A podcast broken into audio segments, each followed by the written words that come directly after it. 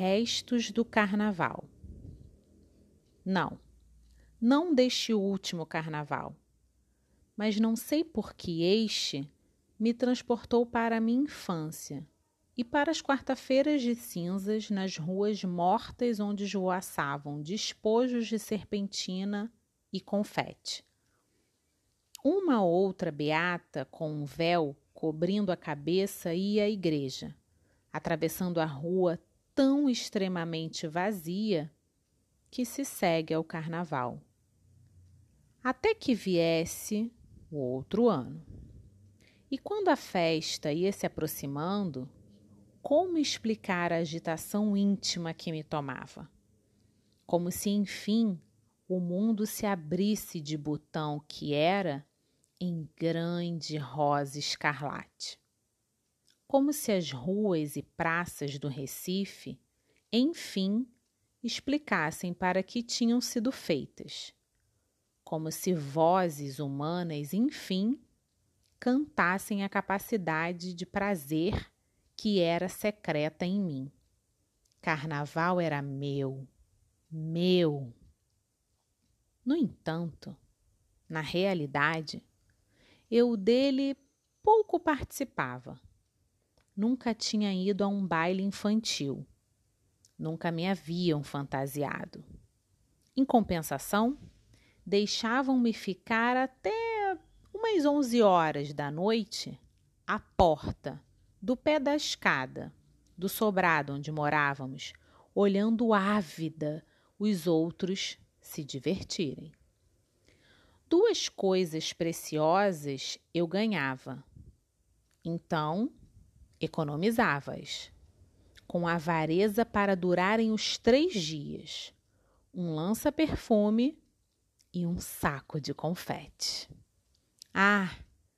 está se tornando difícil escrever, porque sinto como ficarei de coração escuro ao constatar que, mesmo me agregando tão pouco à alegria, eu era de tal modo sedenta, quase um.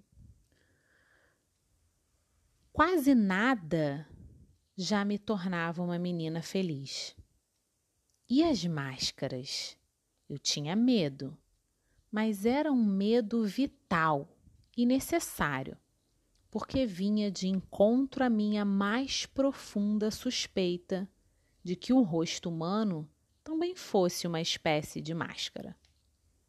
A porta do meu pé de escada, se um mascarado falava comigo, eu de súbito entrava no contato indispensável com o meu mundo interior, que não era feito só de duendes e princesas e príncipes encantados, mas de pessoas com o seu mistério. Até meu susto com os mascarados, pois era essencial para mim. Não me fantasiavam no meio das preocupações com minha mãe doente, ninguém em casa tinha cabeça para carnaval de criança. Mas eu pedia a uma de minhas irmãs para enrolar aqueles meus cabelos lisos que me causavam tanto desgosto, e tinha então a vaidade de possuir cabelos frisados, pelo menos durante três dias por ano. Nesses três dias, ainda, minha irmã assedia o meu sonho intenso de ser uma moça. Eu mal podia esperar pela saída de uma infância vulnerável. E pintava minha boca de batom bem forte, passando também ruge nas minhas faces. Então eu me sentia bonita e feminina eu escapava da meninice. Mas houve um carnaval diferente dos outros. Tão milagroso que eu não conseguia acreditar que tanto me fosse dado. Eu, que já aprendera a pedir pouco. É que a mãe de uma amiga minha resolvera fantasiar a filha, e o nome da fantasia era no figurino rosa. Para isso, comprara folhas e folhas de papel crepom cor-de-rosa, com as quais, suponho, pretendia imitar as pétalas de uma flor. Boquiaberta, eu assistia pouco a pouco a fantasia tomando forma e se criando. Embora de pétalas o papel crepom nem de longe lembrasse. Eu pensava seriamente que era uma fantasia das mais belas que jamais vira. Foi quando aconteceu, por simples acaso, o inesperado. Sobrou papel crepom e muito. E a mãe da minha amiga, talvez atendendo ao meu apelo mudo, ao meu mudo desespero de inveja, ou talvez por pura bondade, já que sobrara papel, resolveu fazer para mim também uma fantasia de rosa, com o que restara do material. Naquele carnaval, pois, pela primeira vez na vida, eu teria o que sempre quisera. Ia ser outra que não eu mesma. Até os preparativos já me deixavam tonta de felicidade.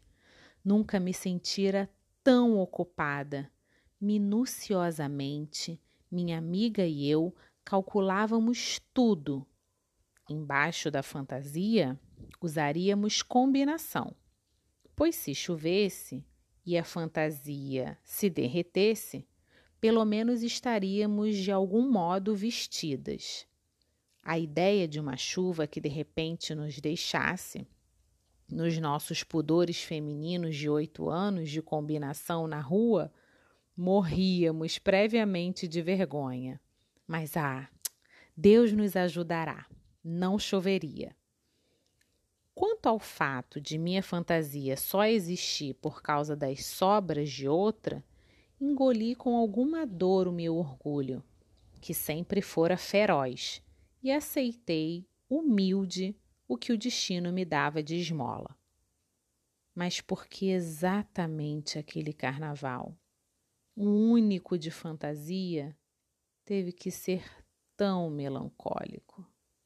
De manhã cedo, no domingo, eu já estava de cabelos enrolados, para que até de tarde o frisado pegasse bem. Mas os minutos não passavam de tanta ansiedade. Enfim, enfim, chegaram três horas da tarde. Com cuidado para não rasgar o papel, eu me vesti de rosa. Muitas coisas que me aconteceram, tão piores que estas, eu já perdoei. No entanto, essa não posso sequer entender agora. O jogo de dados de um destino é irracional? É impiedoso. Quando eu estava vestida de papel crepom todo armado, ainda com os cabelos enrolados e ainda sem batom e ruge, minha mãe de súbito piorou muito de saúde. Um alvoroço repentino se criou em casa e mandaram-me comprar depressa um remédio na farmácia. Fui correndo, vestida de rosa, mas o rosto, ainda nu, não tinha a máscara de moça que cobriria minha tão exposta vida infantil. Fui correndo, correndo, perplexa, atônita, entre serpentinas, confetes e gritos de carnaval. A alegria dos outros me espantava. Quando horas depois a atmosfera em casa acalmou-se, minha irmã me penteou e pintou-me mas alguma coisa tinha morrido em mim. E como nas histórias que eu havia lido sobre fadas que encantavam e desencantavam pessoas, eu fora desencantada.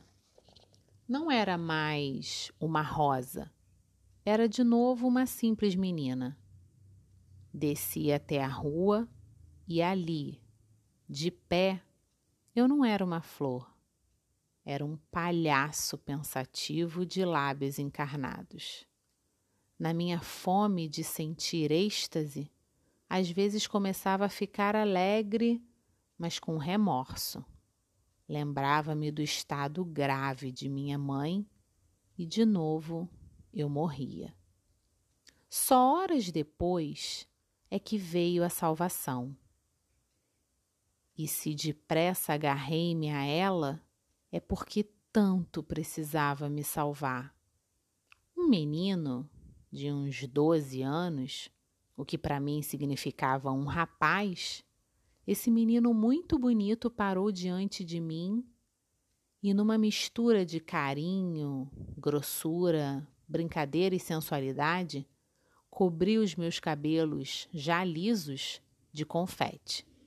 Por um instante ficamos nos defrontando, sorrindo, sem falar. E eu então, mulherzinha de oito anos, considerei pelo resto da noite que, enfim, alguém me havia reconhecido. Eu era, sim, uma rosa. Clarice Lispector. Bons sonhos.